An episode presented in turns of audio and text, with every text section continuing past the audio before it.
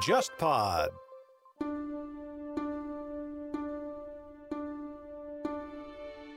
你好，忽左忽右终于推出了新一批的节目周边。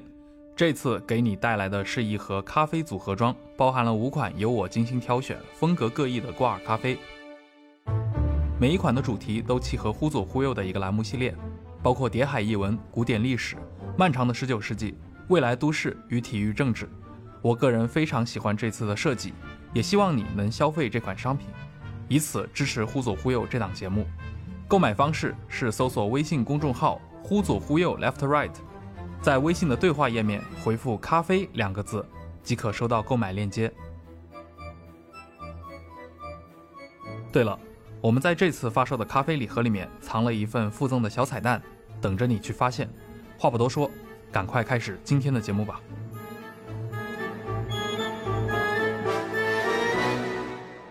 各位听众，大家好，欢迎收听这一期的《忽左忽右》，我是陈彦良。我们这一期的嘉宾还是康神啊。就之前给我们讲过美苏冷战末期的粮食外交，讲过谷物协定，也讲过石油危机。当然他很长时间没来了嘛。那这次我们跟他一起来录音，聊一个什么话题呢？紧跟时事啊，最近在互联网行业领域里面发生了这个反垄断的调查，包括二选一啊这些东西，且不说会不会走入历史吧，至少是经受了巨大的挑战。我们想着也许可以借着这个契机来好好聊一聊这个垄断和托拉斯这回事儿。哦，所以我跟康神策划了一个小的系列，叫做“托拉斯帝国主义的反托拉斯”，听上去有点拗口，但是这个系列可能会涉及到四个主题，以二十世纪四场著名的反垄断案，或者说四个巨头的分崩离析作为这个主角，其实就是四个案例了。那第一个案例当然就是著名的这个一九一一年的标准石油公司的解体啊，衍生出了石油七姊妹啊，包括后来的许多的美孚啊，许多的一些新的巨头。第二个就是波音，它所搭建的这个垄断组织最后遭遇的联合航空案。第三个可能中国国内的听众不是特别熟悉，但是我们觉得还是要来重点聊一聊的，就是贝尔电话。那么第四个案例是我们这一代人可能小时候还真的经历过，也就是当年微软的这个反垄断调查，微软的拆分。这是世纪末盖茨遇到的 重大危机，应该也是基于这个事件，比尔盖茨在中国国内被为人所知吧。这四个反垄断案其实本质上在我们看起来很应景了。当然，我们要聊这个话题的话，那康神就是当仁不让了啊。既然我们要聊这个垄断组织，那么石油这个行业作为一个所有现代的这个商业公司、商业领域的前方的一个老大哥，最早的这个垄断托拉斯其实就是诞生在石油行业里面啊。甚至我们可以直接说，它就是诞生在我们今天要聊的这个标准石油托拉斯里面。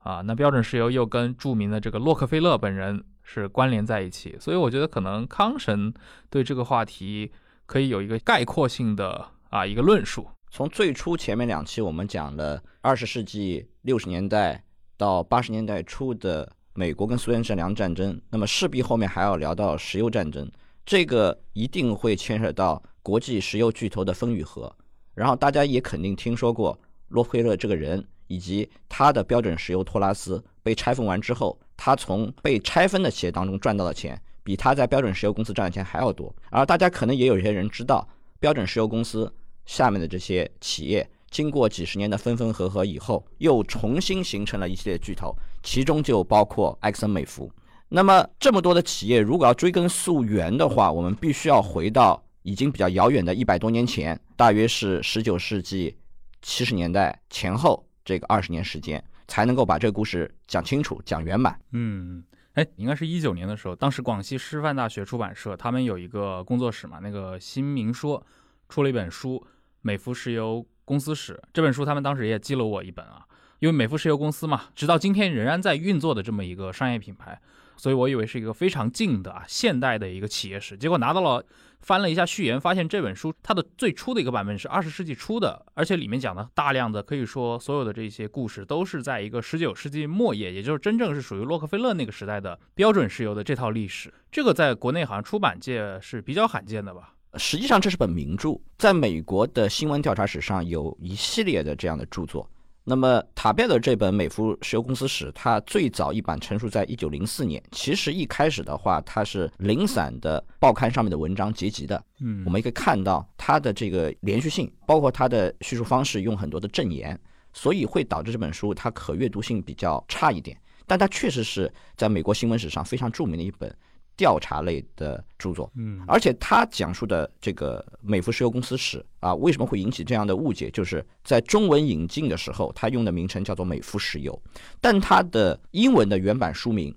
它实际上叫做标准石油公司史，这个才是洛克菲勒他的托拉斯在一九一年被拆分的时候它的名称。而且标准石油在美国的历史上面是具有特别划时代的意义的，无论是它的形成，还是它最后被拆解，都反映出美国经济在那个时期的一个重大变化。嗯，标准石油是在应该是一九一一年之后就被拆分掉了。对，这个也是一个非常有意思的事情。我们可以看到，在塔贝尔这本书里面，他旁征博引啊，有很多调查材料，一直触及到洛克菲勒起家和他最早二十年时间迅速发展的这个里面的黑历史。但实际上，标准石油公司它被拆分已经是一九一一年的事儿。对很多人会把它的拆分和美国历史上一位重要的总统西奥多·罗斯福嗯相联系，但实际上他的被拆分已经是快要一战了，是塔夫多总统时期的事情。对，那么另外一个呢，我们也会把标准石油公司被拆分联系到谢尔曼反垄断法。嗯，可是谢尔曼反垄断法是一八九零年就成法的一个联邦法律，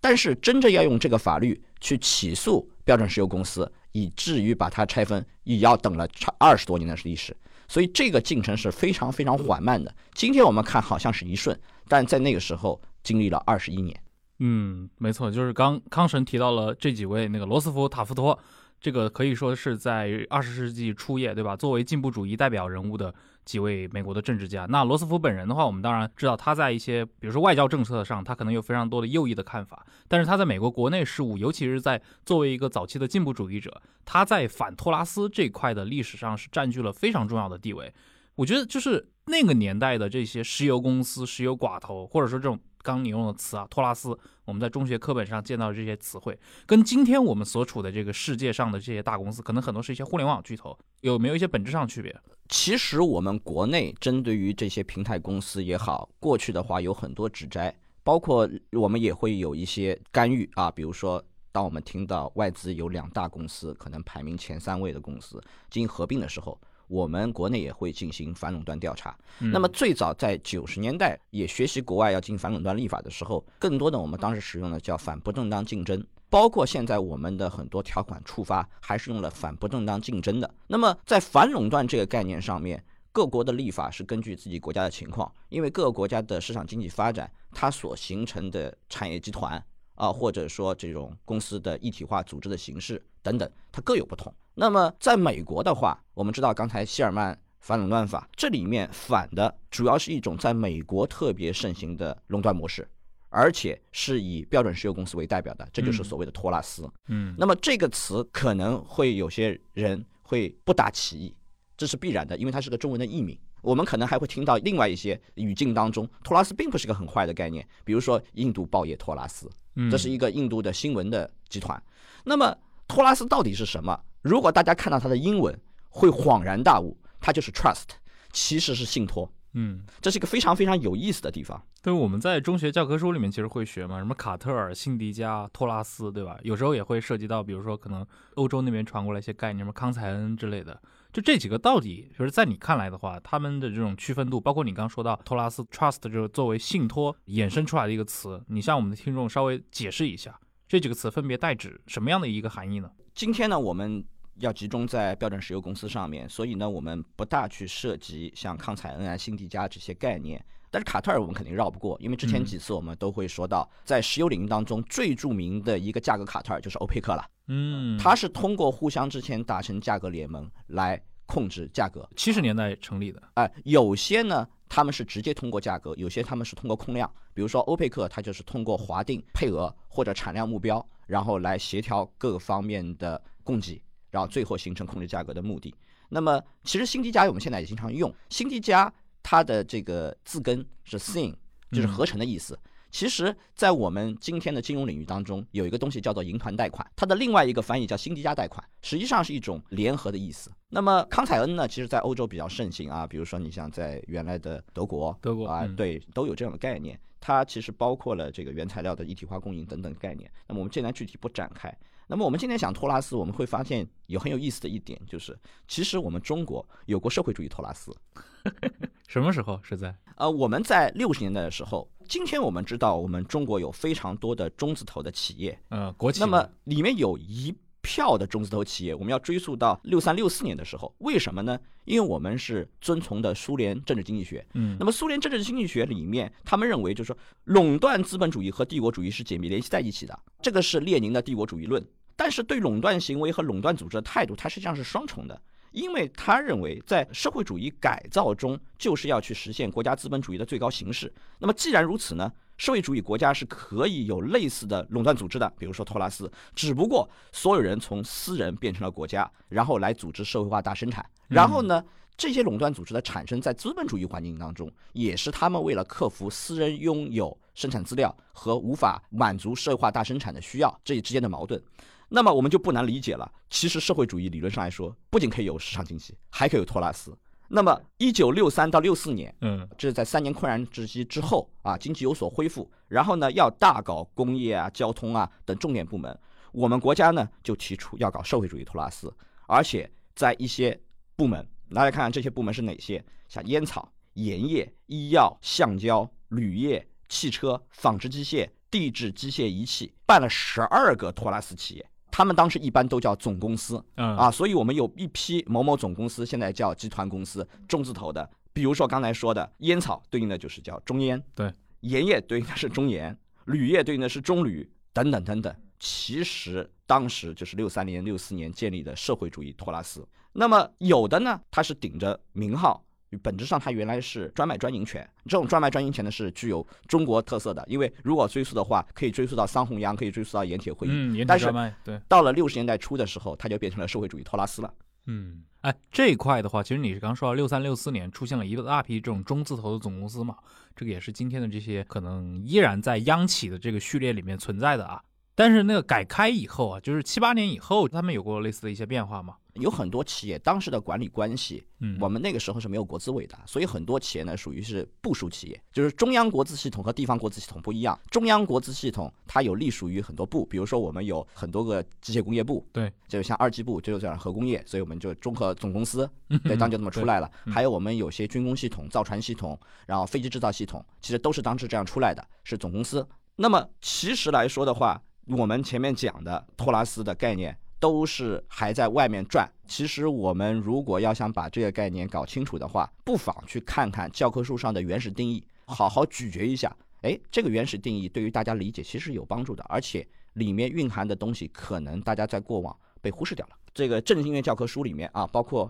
二十多年前我学的政治教科书里面，康神是理论经济学出身的啊。其实一些比较好的地区，他们在中学也会去上一些政治经济学的内容，嗯，它里面就有过这方面的定义。那么这些定义呢，从今天看起来的话，它不是随便给的，给定义其实很难。然后呢，你大家看看这个定义啊，托拉斯是什么？托拉斯是由许多生产同类商品的企业或产品有密切关系的企业合并组成的，这是它第一句话。嗯，它有一个产业链的关系，而且是许多企业。第二句话叫做的是只在垄断销售市场，争夺原料产地和投资范围。第三句话是叫做加强竞争力量，他们要抱团，以获取高额垄断利润，这是他的最终诉求。那么后面我们就看他的一些手法，他要抱团是怎么抱的？参加的企业在生产上、商业上和法律上都丧失独立性，大家要注意，嗯。这个在哪些方面丧失独立性？这很重要。这个群聚一团之后，其实自己个性就没有了，嗯，融入了一个更大的组织系统里面。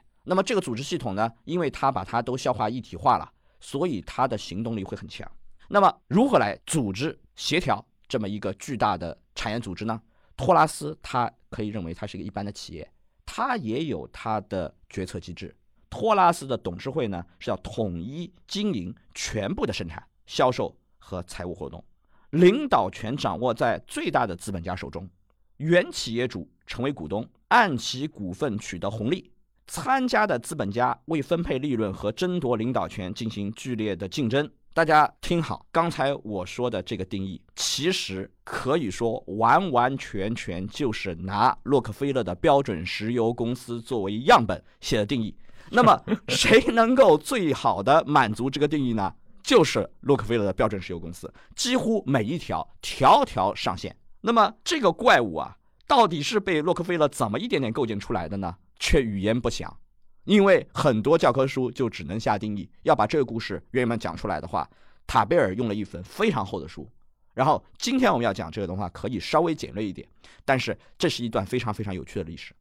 是讲到这个。我记得应该是哪家电视台啊？前几年做过一系列的那个伪纪录片啊，那个叫《美国商业大亨传奇》。这实际上是美国人拍的一部片子，对，他用了很多闪回的手法，然后把几个美国在十九世纪末二十世纪最大的几个资本家，对他们的行传啊、行为和个人传记拼在一起。所以呢，这个片子里面很大一个问题就是它不完全是史实。嗯，如果我们把它认为是史实的话。会形成错误判断的，特别是他在时间线上面很多东西是有移动的，而且他是把这几个人范德比尔特、卡耐基，然后像摩根、那个洛克菲勒几个人的这种爱恨情仇的关系给交连起来，感觉这种虚构的或者小说式的叙事是非常强烈的。实际上呢，我可以说历史的原型要比这段故事还要更精彩，而且它的爆发速度，从白手起家，嗯，到最后成为富可敌国的。商业巨头，这个过程比大家想象的要快得多，而且这个片子里面其实远远没有把整个洛克菲勒崛起的残酷性描写清楚。嗯，这里面倒霉的可能只有宾州铁路公司的斯科特。对，但实际上在洛克菲勒整个起家过程当中，被他用各种各样竞争手段，合法的、不合法的击垮的企业非常非常多。其实我们在很多的一些关于美国近代的商业历史的很多书或者文章里面，都会有一些侧面的描写嘛。就洛克菲勒这个人是怎么一步步起家，尤其他怎么去清除他的这一些竞争对手们，其中用到了很多的一些，比如说有的是合法的手段，有的也有大量的一些非常血腥、残酷、非法的这些手段啊。我印象很深，前几年看那个有一部美剧啊，我很喜欢《硅谷》啊，里面那个老板啊，互联网公司大亨，可能影射的是谁，咱也不好说。然后有一次。反正里面有个剧情吧，就是在窗外有很多一些工人硅谷的这些左翼们过来抗议，结果他望着窗外就跟自己的公司的法律顾问说：“你知不知道，在一百年前，像我这样的人，比如说范德威尔特他们，对付这帮人起来手可黑了呢。我现在什么也干不了。”对，美国商业大亨传奇呢，里面没有写清楚的就是，嗯，洛克菲勒他。整个的商业生涯早期打打击的重点是谁？嗯，啊，我经常在说，在美国的石油工业当中，有两个代表性的集团，一个是以洛克菲勒为代表的俄亥俄邦啊，或者说我们称之为克利夫兰邦，因为克利夫兰是俄亥俄的重要城市。还有另外一帮呢，叫做宾夕法尼亚邦。在这部片子里面，其实并没有很好的把俄亥俄邦和宾夕法尼亚邦之间的冲突写清楚。嗯，而塔贝尔这本书里面，确实是把这段历史写的比较清楚的。这个过程大概持续了二十多年时间，基本就是在十九世纪的七十到八十年代，七八十年代，七十到八十年代，十九世纪七八十年代，美国的石油工业，就是它整体是个什么样的概貌啊？那会的石油应该还没有被用来大规模的做那些我们今天可能看到的作为一个动力原料的功能吧？当时我们知道还不存在汽车这个东西。对啊。那么洛克菲勒呢？他早期的贡献。它确实在炼油工业上面，它是非常重视技术的，就像片子里面所说一样，它运用科学技术人员改进了炼油的主要的工艺和设备。那么在这个过程当中呢，它主要的市场，第一个肯定是我们的所说的灯用的煤油啊，然后但后来它也比较早的进入了像润滑油和汽油等等领域。那么我们讲的就是在一八七零年到一八八零年已经出现了炼厂。那么洛克菲勒也是诸多炼厂当中的一员，那么他肯定不完全是，或者说改进技术只是他崛起当中的一小部分，他用的商战手段才是关键。那么这个商战手段呢，我们不得不去提到他所起家的这个地方就是俄亥俄。那么今天呢，我们把俄亥俄称之为袖带的一部分，好像是非常没落，嗯，但实际上在一九六零年代之前，俄亥俄还是个很发达的地方。我们追溯到美国独立战争之前，我们知道最早的十三个殖民地，其实他们在独立战争之前已经开始向内陆地区拓展，进入到阿巴拉契亚地区。那么，俄亥俄是一个非常重要的方向。为什么会选择这个方向呢？道理很简单，因为北美呢，在东北部有几条大河，其实很多的探险是顺河而上的，嗯最终的宿局地肯定是五大湖，全世界最大的淡水湖群。那么他们这一系列的河流，使得可以溯流而上。大家可以想见，俄亥俄这个地方，因为它得益于整个的河流，后来又发展了运河，它的交通运输航运是非常便利的。但是有一个问题，在最早石油开发的过程当中，得风气之先发现石油的并不是俄亥俄，嗯而是宾夕法尼亚。那么，当洛克菲勒进入这个市场之后，他作为一个炼油商，他就发现必须要去处理和宾夕法尼亚产油地区和产油的这些油商之间的关系，这个拉开了洛克菲勒残酷征伐商战的帷幕。所以他们这种竞争关系本质上就是一个，我我理解啊，就是一个经销商和经销商之间的冲突嘛。没有那么简单。其实我们很多人喜欢讲一些大历史，嗯那么，如果讲大历史的话，它代表的是十九世纪后半叶美国整个东北地区它的物流的发展。因为如果没有物流，嗯那么这些自然资源是无从往外运出的。如果没有物流，也不会导致说宾夕法尼亚它的油商和俄亥俄这些油商产生如此大的冲突，和最后洛克菲勒能够胜出。那么这些内容在美国商业大传传记当中有所提及，但是还不是那么很准确。嗯，对，我记得像他们做这个纪录片的过程中，非常看重，比如说交通枢纽啊，包括铁路运输对石油工业的一个影响，包括这个这个符合历史吗？这个其实是有一点点问题，因为呢，在这个过程当中，其实洛克菲勒并不是这项技术的原创者，嗯，甚至于在早期的时候，也有很多其他公司也在投资管道。这个过程当中呢，我们如果不搞清楚一些基本的概念的话，会被这部片子带晕。那么我们要搞清楚什么基本概念呢？就是炼油的基地或者是炼厂，它应该在哪儿？那么实际上我们看到的话，它有几种模式。一种模式呢，我们称之为叫产地炼油模式，还有一种叫销地炼油模式，再有一种呢叫枢纽炼油模式。所谓产地炼油模式，就是我的炼厂跟我的油田非常近。嗯销地炼油模式呢，就是我把原油要运到主销地，在那边进行炼制成成品油。还有一种呢，就是枢纽模式。枢纽模式呢，就是它本地不产原油，可能本地的消费量不大，嗯，但是呢，它在一定的物流范围内可以获得原油资源和销售成品油，嗯这也会形成一种枢纽炼油的模式。那么，如果大家不理解的话，看今天这三种模式依然存在。嗯全世界最大的炼油基地呢，在美国的墨西哥湾沿岸，德克萨斯和路易斯安那，那里也是世界级产油区。虽然历史上一度它的产油量下滑过，但是在页岩革命之后，页岩油又大大提升了当地的原油产量。所以说呢，它是一个产地炼油基地得到强化的这样一个过程。再有一个大家很熟悉的就是新加坡，嗯，新加坡它是一个城市岛国，所以呢，它没有多少本地的石油消费。但是由于它的位置正好在石油物流的主要途径上面，所以它发展出了一种枢纽的炼油模式。它的主要的成品油是外销的，嗯同时呢，未来的话，它因为有了炼厂以后，还可以发展这个石化工业。它面向的市场呢是东南亚国家。嗯，那销地炼油模式呢？销地炼油模式呢，其实我们看到是最普遍的，就中国沿海的这些炼厂。啊啊，这个地区的话，显然它并没有太多的本地石油资源，但是有若干世界级的城市，比如说在珠三角地区、长三角地区、这个环渤海地区，他们当时可能有一点石油资源。环渤海地区我们知道是有石油资源的，嗯啊，山东有点石油资源，但总体来说，这个地区的石油资源是不足以支撑它这么大体量的消费的，所以它应该称之为一个消地的炼油模式。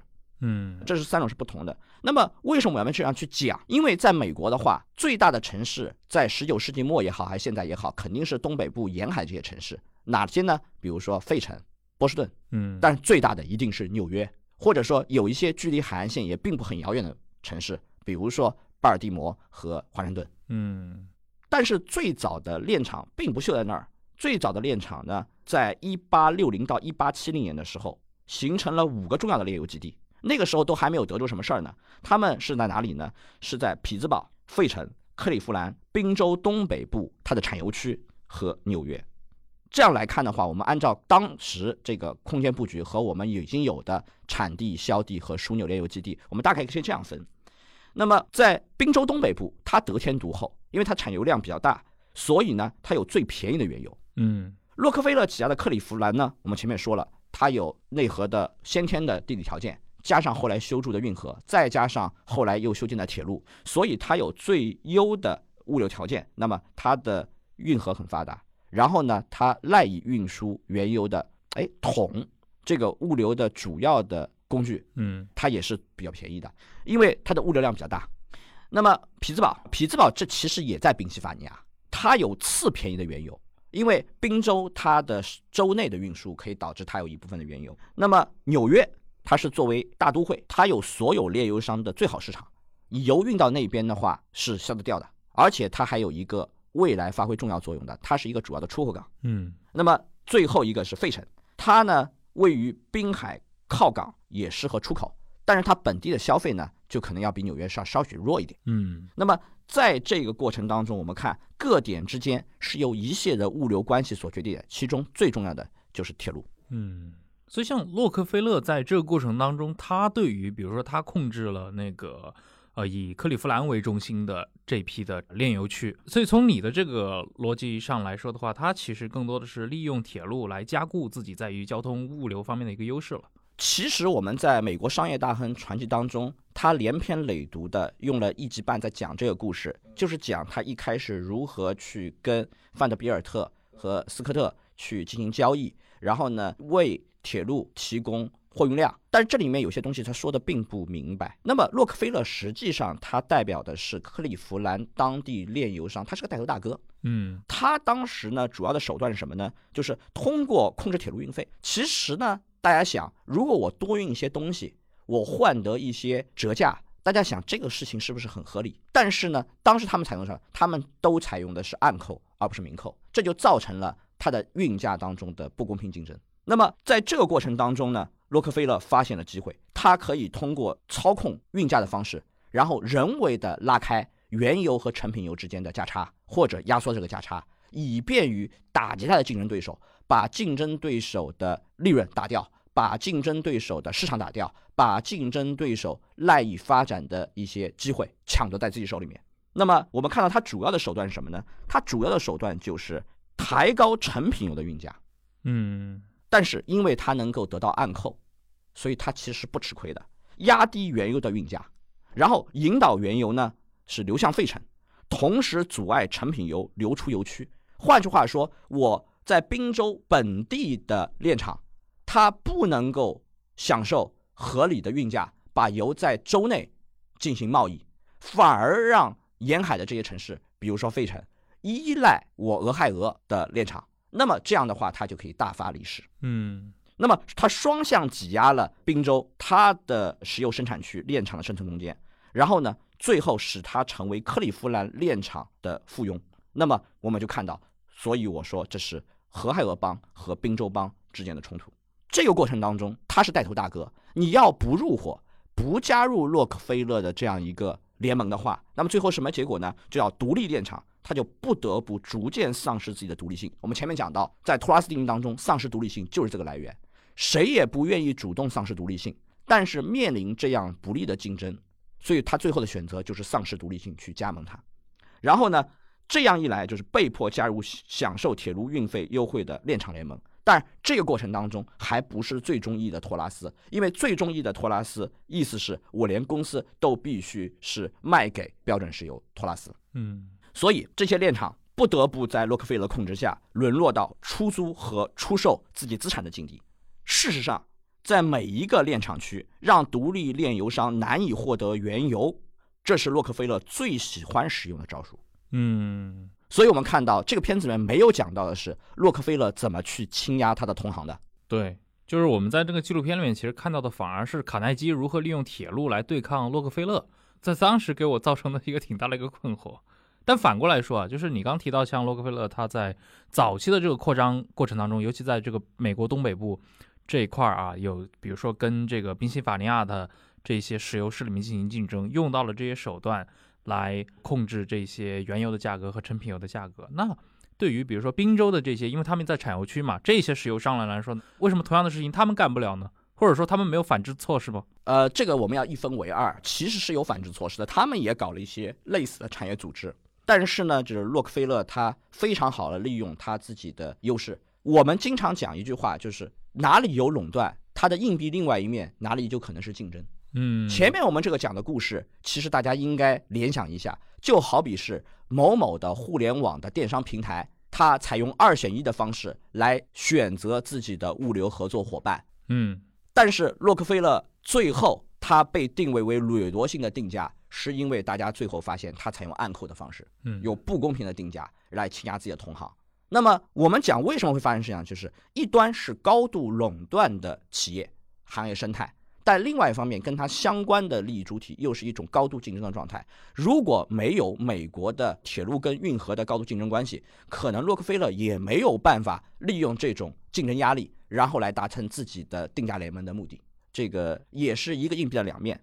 那么我们讲，其实这种情况在中国，我们如果深究下去是并不陌生的。其实我们在中国也有类似的情况，你指的是比如说山东地炼，嗯，你指的就是这种炼厂的依赖这种地域优势进行这个市场争夺的情况。是的，我们讲到中国的石油工业的话，我们就不得不讲到油田吗？这个两桶油、中石油、中石化。实际上啊，我们前面讲的炼厂区域布局，现在依然是中国面临的一个比较现实的问题。因为随着经济的发展，人口向沿海集中，然后的话，这个地方形成巨大的消费市场。嗯那么这个里面有一个非常奇特的现象，就是在过去几十年当中发展出来的所谓的山东地链，它的地位和它的发展，我们可以从洛克菲勒这个发展过程当中所产生的一系列的问题有所应见。我们知道，山东地链很大一块儿集中在山东的东引嗯，啊，因为当时的话胜利油田。发生了胜利的油田，那么发展出这么巨大的一个地链产业，在此之前几十年大家是没有想到的，因为在计划经济时代当中，大家不会想到会出现这样一个非计划经济的这样一个竞争的一种生态。那么为什么会出现这种情况呢？其实有几些条件。我们在洛克菲勒和美国东北部的石油它的发展过程当中看到一些情况，其实在中国也出现了。比如说，山东它是具有一定的经济总量，就好比是成为袖带之前的俄亥俄，嗯它有一定的经济总量，它不是占据经济总量最大的那一坨，但是它是经济总量不小的一坨。然后，由于山东地链的存在呢，它的成品油销售范围呢可以覆盖河北、河南、苏北、皖北等几个地区。那我们就看这个过程就很像俄亥俄的炼厂开始向东北部的一些主要的州和都会区去送成品油。嗯那么再往下呢，就是整个的周边地区。那么我们可以看到，竞争关系当中有一个非常有意思的现象：为什么山东地链没有发展成像洛克菲勒这样的大的垄断集团呢？他们现在也在考虑，或者说已经在操作，就是联合进行原油的采购啊等等。里面非常重要的问题就是在他们背后没有一个高度竞争的铁路市场，所以我们看到就是一方面他们是在原油的供应上，在中石油、中石化这两桶油的牢牢控制下；另外一方面呢，像铁老大他也统治了整个物流，所以你不大可能像克里夫安的炼油商一样，最后在洛克菲勒的运作下挑战铁路大亨的自然垄断权，最终坐上石油巨头的宝座。呃，这样么说来，就是我随便说啊，就开个脑洞啊，假设有个平行世界啊，它可能它的石油版图是出现了一个中国的标准石油公司，但是这个标准石油公司是从这个胜利油田这儿来的，是山东地炼来啊，有可能组织的，反而没有什么中石油、中石化的事儿了。对，如果它的物流条件是能够像美国东北部这个样子的话，有高度竞争，甚至于说竞争过度的铁路市场的话，嗯至少来说，我们催化标准石油公司产生的这些条件可能就不一样了。如果我们也像那个样子的话，也许今天我们看到的是是一个被称为山东地炼帮的集团，最后形成了中国的民营的大的炼化垄断企业。中国的美孚，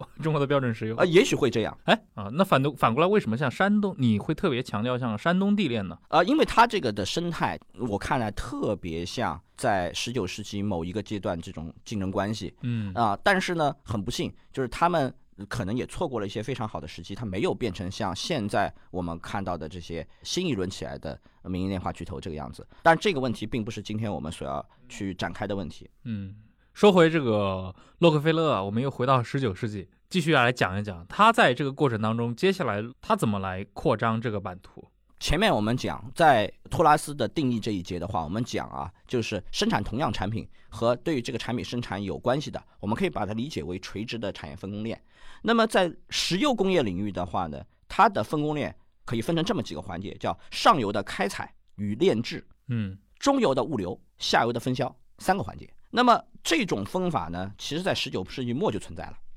我们去看的话，这个过程当中，洛克菲勒先占的是炼油这一段。嗯他其实一开始不占石油勘探开采这一段，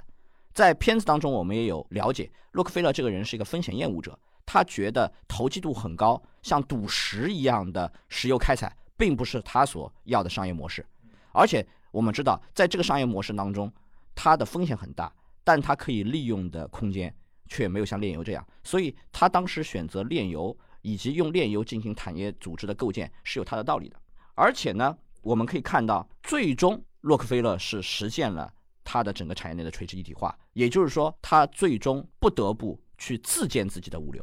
你说的垂直一体化，就是说从开采到炼制到物流到分销，全部有一个公司垂直一体化。对我们称之为是垂直一体化的石油公司，叫一体化石油公司。在那部片子里面呢，我们会看到它里面引起洛克菲勒和卡内基多年的冲突的焦点。是因为滨州铁路公司的子公司在这个片子里面并没有提到它的名称，这个名称叫做帝国运输公司。实际上最大的问题是，卡内基他的引入人啊斯科特，他想进入炼油行业，从而实现炼油和物流的垂直一体化。也就是说，他的竞争对手占据了整个垂直分工链的一段之后，肯定必然要向它的两端进行拓展。这个引起了洛克菲勒高度的警觉。那么为什么呢？因为滨州有很多铁路，但是滨州铁路公司是最大的一个。那么滨州铁路它是匹兹堡跟费城炼厂接受原油的唯一渠道，所以如果说我能进行垂直一体化的话，那么通过帝国运输公司才能做生意，那么它的母公司就有条件通过这种方式来进军洛克菲勒起家的这个行业，那么对洛克菲勒的威胁就非常巨大。那么另外一个非常重要的就是，而且这个片子里面它没有正确表达的是。我们前面讲的这个帝国运输公司，它是有石油管道的，而不是洛克菲勒一开始用石油管道去打击他的竞争对手。它本身就有管道，同时呢还有为数不少的油罐车。如果再在费城和纽约用为炼厂的话，那么在享受内部物流成本优势之后，规模上还足以同洛克菲勒的集团相抗衡。比如说，帝国运输公司就可以以其人之道还治其人之身，切断油区，也就是宾夕法尼亚它的油区向克利夫兰炼厂输送原油，然后饿死洛克菲勒系统相当一批炼能。这个对于洛克菲勒绝对是心腹大患。那么，为了压制帝国运输公司向石油工业的渗透，洛克菲勒就向他的母公司宾州铁路发出最后通牒，强迫他放弃炼厂，否则就要取消他的石油承运合同。嗯，换句话说，我们可以想见，就是电商平台它可以威胁取消物流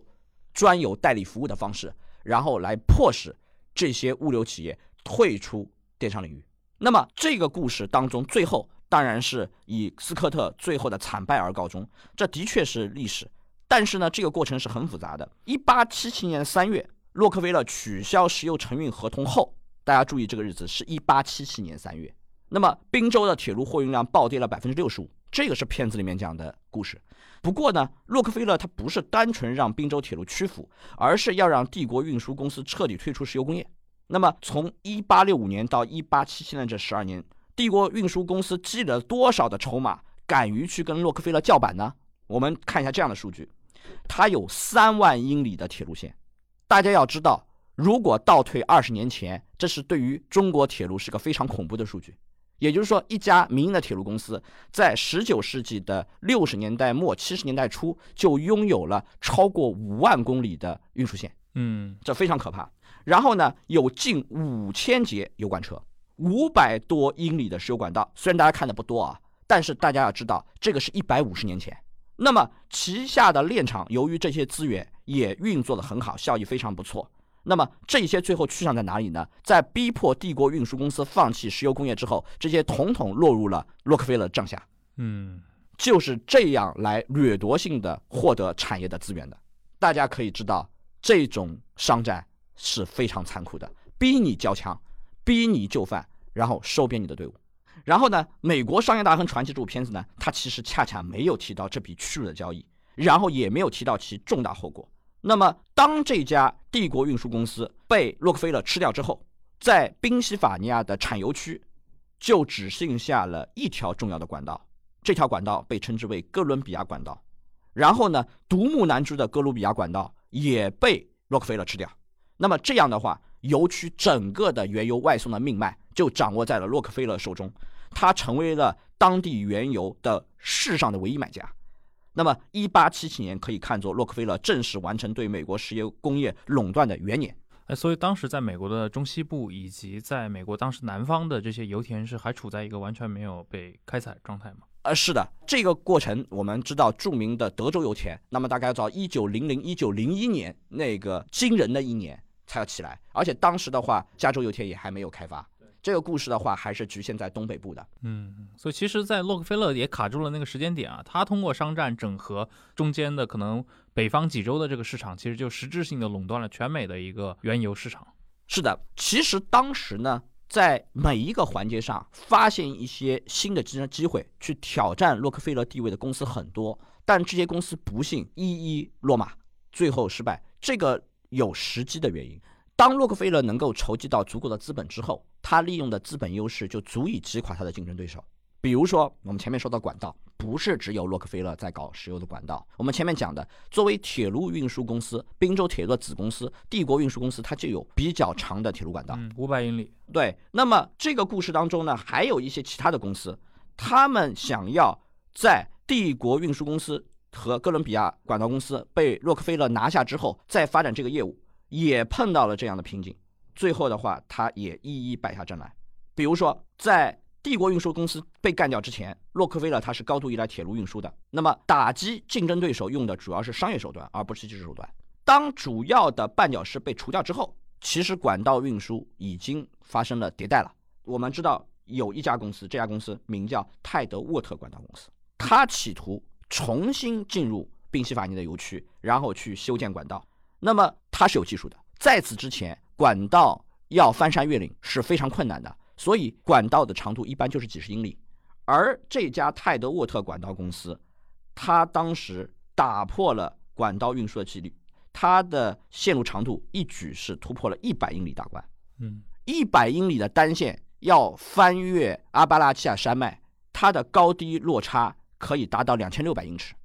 这个是在十九世纪下半叶管道工业刚刚发展的时候，其实是一个非常非常大的技术挑战。那么有了这个技术突破之后，这些管道运输公司就开始向洛克菲勒发起挑战了。洛克菲勒突然发现，在长距离运输方面，他所控制的铁路资源开始不敌管道。那么洛克菲勒他发现什么呢？我刚刚把油区给彻底打服的时候。然后有人能够骑在技术革命的浪头上，有威胁让自己之前所有的商战努力付出东流，这是件多可怕的事情。嗯，但很不幸，管道是一个重资产行业，洛克菲勒已经筹集到了足够多的资本，他可以去进行商业冒险，就是在管道上下重注。我可以在这个时候跟你打堂皇之阵，通过砸钱的方法跟你对拼。哎，那那个泰德沃特他不是有管道技术吗？他也去融资呗，他去找摩根。找摩根来融资。我们在美国商业大亨传奇里面看到的一次金融的谎骗手段，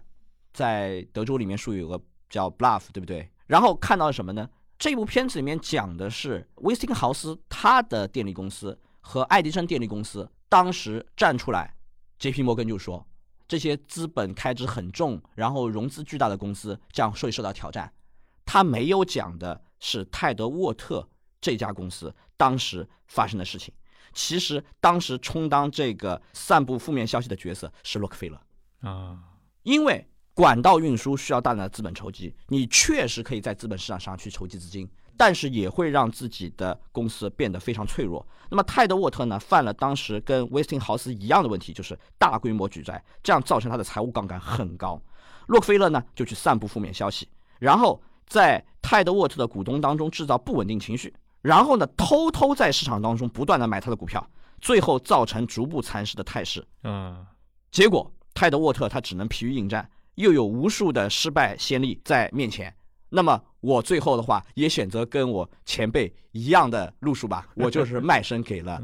洛克菲勒下面的标准石油公司。嗯，打不过就加入。对，这种交易最后使他只能够在洛克菲勒画地为牢的界限当中进行发展。不得不与洛克菲勒旗下的联合管道公司去结成联盟。嗯，对，公司的业务是有所发展了，但是公司的独立性就是这样丧失掉的。所以我们再次很好的解释了托拉斯当中定义什么叫丧失独立性，然后由此呢，我们也很容易去有很多的联想。那么某些大型平台公司，它通过买买的方式来消灭一些对自己有威胁或者说在未来有商业潜力的这个公司，在很早期的时候，它就已经丧失了独立性。那么洛克菲勒呢，他自己本人有句名言，这句名言的话，今天都听上去好有道理，叫做“跟着他干的人最后都会成功”。嗯，这是洛克菲勒的名言。那么事实看到的话，跟着洛克菲勒干的确实也都获得了成功，这是他具有巨大吸引力的一个原因。从他个人上来说的话，他不算个人魅力很强，他的宗教背景很多人不认同啊。美国是一个宗教社会，嗯，而且这个宗教社会的话还会非常突出。有一个大家很喜闻乐见的美剧，这就是《兄弟连》。《兄弟连》当中的温特斯连长，当时他下面的士官看他不喝酒，混不到一起去，认为他是贵格教徒。贵格教徒啊，这洛克菲勒也是这样一个不饮酒的贵格教徒。嗯。刚才说了，跟着他干的人最后都会获得成功。这不仅是对他发迹的一个写照，也是一个巨大的宣传口号啊。嗯，刚康神你提到这段历史当中，我的一个感觉就是，其实里面它的整个的一个天时地利的加成，其实对于洛克菲勒来说也很重要嘛。就比如说市场上有没有这些强有力的挑战者，以及挑战来临的这些时机的问题。你刚刚提到，像洛克菲勒，其实后来也遇到了像有那种踩着技术革命来挑战他的这些新的公司。但是这时候他已经羽翼丰满了。我想知道，就是在标准石油它后来的一个扩张历史当中，比如说到了十九世纪的像七八十年代以后，再到世纪初，它有新的一些油田，可能就不局限在美国的东北部，不局限在宾州了。这个过程当中，它就是一个强者恒强的一个市场吗？它没有再经历经受过那种像早期这样的一挑战了吗？呃，应该说，在十九世纪末到二十世纪初的时候，它受到挑战并不是特别大。然后呢，一个主要的原因就是，呃，对手行动太晚，醒悟过晚。那么我们可以看到一个历史，前面我们说他打压的主要对象是滨州油区的这些油商，这些油商的话，他们一直要到比较晚的时候才意识到，如果我要去对抗洛克菲勒的话，我最好的方式也是去结盟。那么这个过程当中呢，在一八八七年，滨州的这些石油商，他在压力之下成立了自己的产业组织，这就叫石油生产商保护协会。然后呢，是石油生产商联合公司。我们看到协会是一种松散的组织，嗯，联合公司呢更加紧密了。实际上也搞出了另外一个类托拉斯的公司，但这些都经不住洛克菲勒的银弹攻势了。那么他采取的措施就跟前面对付泰德沃特是一样的，就是叫擒贼先擒王。他首先拉走生产商联合公司当中最大的股，然后联合公司就名存实亡了。说到底，生产商联合公司的根本缺陷，它是太晚，而且它资本实力不足。嗯那么油田是会自然衰退的。如果说你在今天，它的衰退周期可能会比较长一些。那么在十九世纪末这种粗放式的开采作业方式下，石油上游它需要持续的资本投入，所以像这种高消耗资本的这公司联合起来，它没有改变自己的性质，它对于资本消耗依然很重。然后这个恰恰是托拉斯所长，也就是标准石油托拉斯所长。这种早期的，比如说上游的这种消耗是消耗在哪些上面呢？就是开采新油田吗？呃，我们如果看一些老照片，我们会发现当时的石油的钻井井架怎么这么密？对，他们就是在一块作业面上大规模的去竖井、去打井，就恨不得打几十个、上百个井啊。对，竖起井架，然后去打井。它的这种钻机的这个丛林般的，或者说最后变成了磕头机的丛林般的，这个是大家现在难以想象的。这个代表的是代表一种粗放式的开采方式。那么像这样的话，就是无数的钱要砸进去。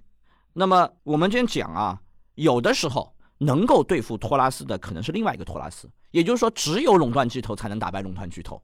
一旦形成了这种僵局之后呢，市场将无可豁免的滑入到这种寡头的这种状态上去。嗯，所以洛克菲勒他自己的商业模式理论上来说，并不是不可以复制的，只不过呢，他在分散在石油工业上下游的竞争对手们。用了更多的时间才消除分歧，结成联盟。嗯，所以时间的快慢决定了这个行业的发展。洛克菲勒抢占先机，拿出了他的行业组织的解决方案，然后化解了整个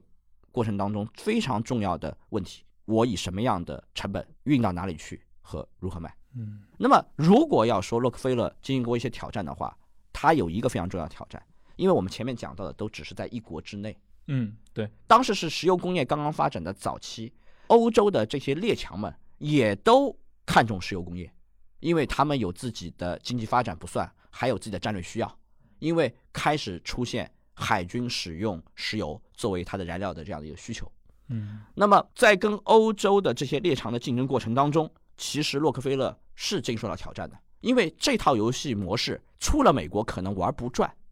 但这已经是在洛克菲勒在国内做大以后的事情了。已经是二十世纪的事情了。十九世纪末，嗯然后呢，在十九世纪末的时候呢，也有一些新的挑战它的出现，比如说一八九五年底，硕果仅存或者说苟延残喘的独立炼油商，还没有被洛克菲勒击垮的炼油商，在新泽西成立了叫纯净石油公司。这个纯净石油公司可以说是贴着洛克菲勒标准石油公司在搞，因为标准石油公司的总部在新泽西。那么一九零零年呢，生产商石油公司、生产商炼油商公司以及合众国管道公司的大部分股份都转移到了纯净石油公司，然后搞出了第二个托拉斯。所以在一九零零年的时候呢，美国实际上存在两个石油托拉斯，但是第一大的标准石油托拉斯，它的规模要比第二大要大得多。就好比是我们在互联网平台当中，我们不是一般的二八现象，而是一九现象。嗯当我第二和第三位的企业联合起来不可能翻掉第一位的时候，那么这种情况，第一位的位置将非常稳固，而且甚至于说，慢慢市场会消灭掉老三。在这个过程当中呢，我们如果举今天的互联网的例子，那就是比比皆是了。比如说 Facebook 的崛起，当它翻掉了 MySpace 之后啊，大家看到的结果，在电商领域也有这样的特点。比如说你像这个亚马逊等等等等，有很多这样的个案。嗯所以呢，到了一八九零年希尔曼反垄断法的时候，其实洛克菲勒早已经把自己的垄断地位夯得非常实了。那么我们前面讲啊，洛克菲勒他垄断美国之后，必然希望能够统治世界，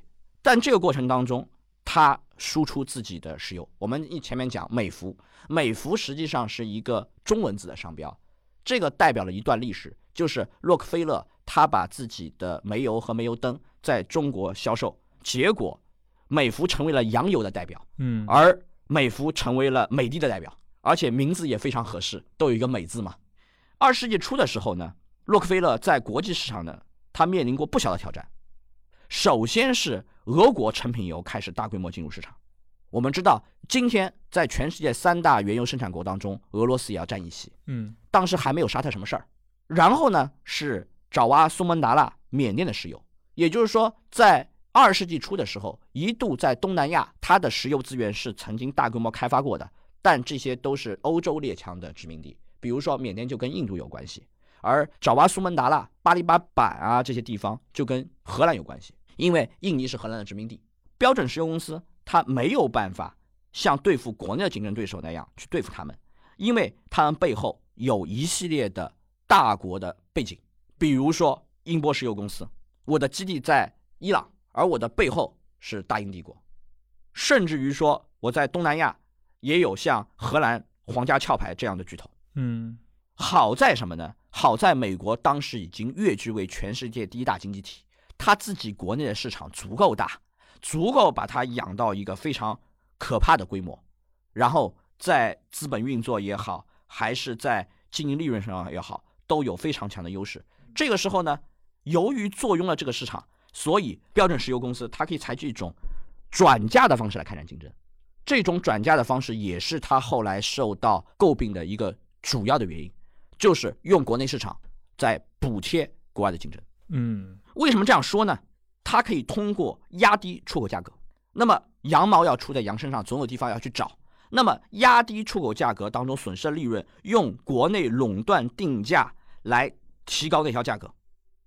这种当国内份额高到一定程度，又能以某种方式挡住进口的话，哎，它就可以干。比如说印度，为什么呢？因为大家印象当中，中国以前被称之为贫油国，但早就把贫油国的帽子甩到太平洋里去了。但印度到今天为止，依然是一个石油资源比较贫乏的国家，它的原油是需要大规模进口的。可是很多人不知道，其实印度是一个成品油重要的出口国，而且对于特定市场，比如说东南亚市场的影响力很大。嗯，为什么会出现这种情况呢？你看看印度国内的石油工业就知道了，它国内石油工业是高度垄断的。比如说印度的民营企业，印度的信赖也有翻称叫信诚的，它呢在高速公路上有百分之六十的加油站是信赖的，那么就可以利用国内的利润来补贴出口。让自己的炼厂始终保持满开或接近满开的状态。那么这样一来，岂不就是跟洛克菲勒当年干的没有什么差别？无非就是他还缺一个石油资源，而美国国内适应国内市场的不断增长，它是有国内的原油产量做保障的。嗯，在很长时间，美国都独占了全世界最大产油国的地位，而且甩开第二位很远很远。哎，所以像这一类，我们知道在三十年代，像在沙特开出了这些特大油田嘛，那之后可能像中东的这些国家，在二十世纪中叶慢慢变成了这个石油版图里面特别重要的一股力量了。这是不是算是直接挑战了这些传统的？你刚刚提到啊，像英博石油公司，像美国的肯定就是以标准石油为代表的分裂出来的这一系列，它这个格局的变化是这么一个过程吗？泛讲是这样，但是这个整个的发展线索会更复杂一点。那么今天超出了今天讲的内容啊，那肯定讲不完。对，哎，另一个我我很好奇的一个问题啊，其实我们刚讲了这么多，以洛克菲勒和他的标准石油的发展史来切入整个托拉斯在十九世纪下半叶的美国如何出现。我很好奇有一点啊，就是你作为一个商业门类来说，为什么只有在石油这种工业种类里面，它第一个出现了像托拉斯这样的一个组织？你比如说钢铁行业为什么就没有更早出现，或者铁路行业没有更早的出现铁路托拉斯？铁路其实也有垄断的，并不是没有出现这样的企业。嗯，但是呢，从这个它的整个经营条件上来说，创造了好的时机。铁路的话，实际上在美国是出现过重大危机的。那么随着这个经济的起伏，很多的铁路在竞争过程当中也濒临了破产。嗯，然后呢，铁路更多的是体现出一种规模网络经济优势，体现的是自然垄断。也就是说，当我有了一个非常庞大的路网之后，我的垄断优势自然产生。嗯，那么他要考虑的就是我能不能把对方的这个物流体系能接到我这里面来。那这个故事呢，倒是美国商业大亨传奇里面讲了这个故事，就是当我不给他通过阿尔巴尼进入纽约的这样一个通路的话，那其他铁路公司就完了。这个就是范德比尔特的强硬竞争手段。嗯，对。实际上，最后美国也形成了铁路的寡头垄断的这样一个状态。嗯。我们可以再回到托拉斯前面的定义上去讲。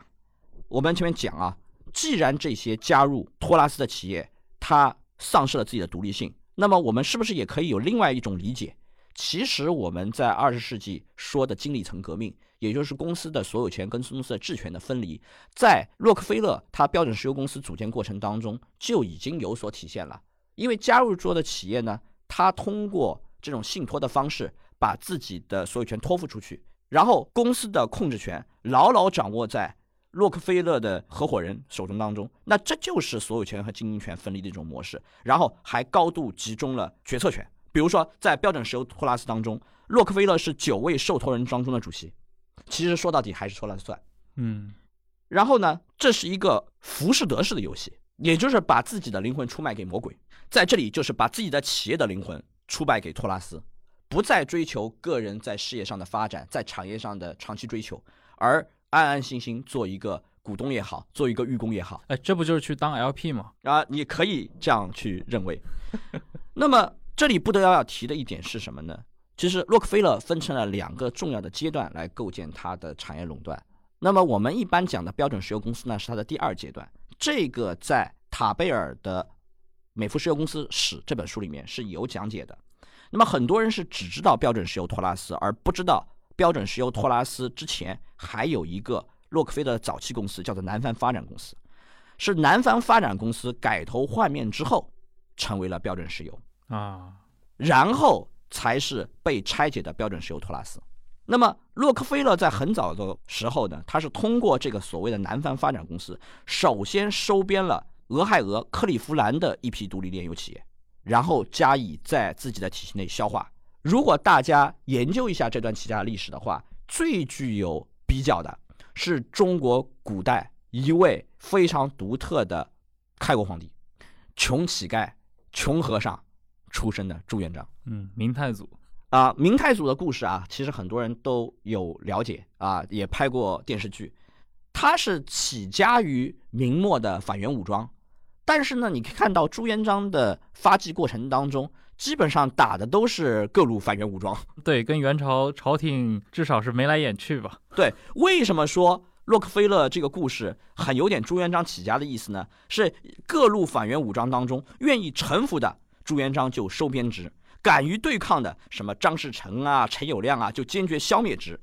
所以呢，朱元璋自己说了叫缓称王，缓成什么王？他自己搞了个头衔叫做上位，最后以共主身份登基称帝啊。洛克菲勒差不多也是这样，嗯他是以共主的身份，首先以俄亥俄邦或者说克利夫兰邦共主的身份，坐上了南方发展公司的老大地位，然后再把它改头换面变成标准石油公司，再把更多的各路的油商也好、炼油企业也好收编进来。那么这个故事就跟朱元璋的故事非常相近了。这奇妙比喻啊，嗯，而且呢，我们讲啊，发财要趁早，成名要趁年轻。其实洛克菲勒也是这样的。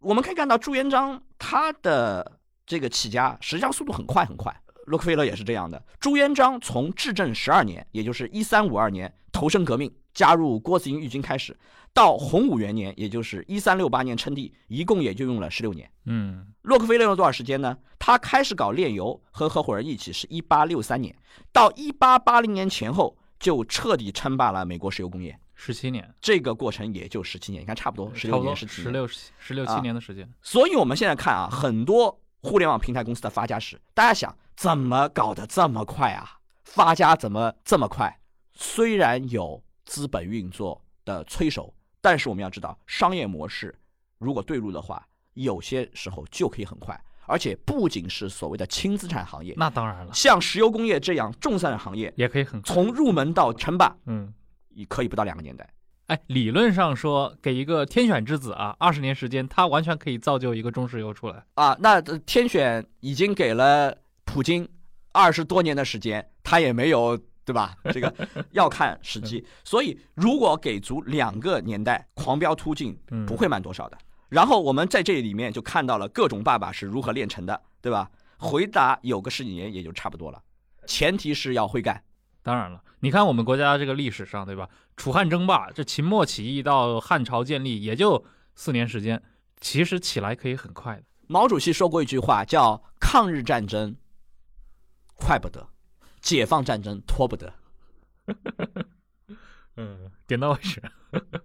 哎，这中间其实涉及到一个问题啊，就是我很好奇，当然这个可能我们这一期也讲不了这么多，这一定是我们下一集重点的一个内容，就是关于标准石油公司的一个拆分，关于这个托拉斯，对吧？他也遇到这个来自联邦政府的这个反托拉斯的力量，但这中间涉及到一个疑问啊，就是洛克菲勒在六七十年代这么大搞特搞，他用了这么多手段，为什么直到二十世纪初年，应该是一九零五年才被盯上，或者说在那之前几年才被盯上？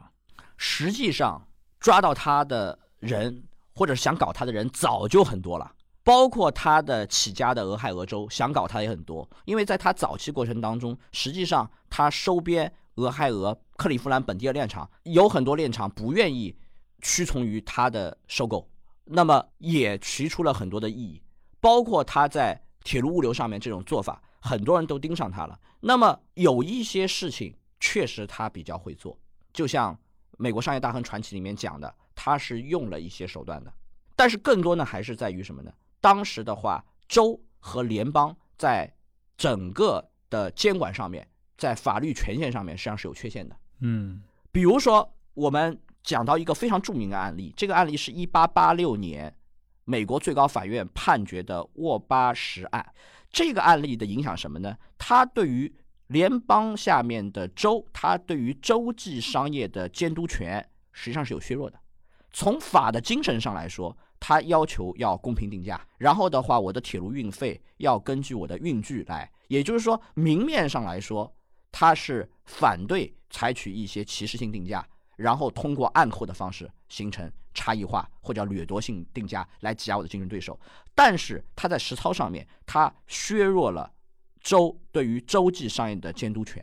比如说，我俄亥俄的炼厂获取滨州的石油，然后或者说我俄亥俄把自己的成品油运到像纽约啊、费城啊这些地方去，其实都牵涉到跨州的商业的监督权问题。那么，一八八六年的这个法案其实是对整个的推进是有干扰的。那么，躲在这些错综复杂的法律关系下，躲在美国联邦之下，洛菲格就有很大的行动空间。即使在一八九零年谢尔曼反垄断法通过之后，这个反垄断法要会变成一个手中实际上使用的武器，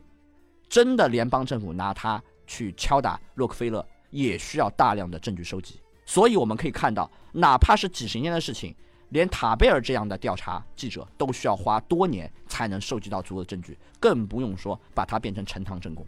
嗯，好，那感谢各位的收听，也感谢今天康神来到我们节目，我们下期再见，拜拜。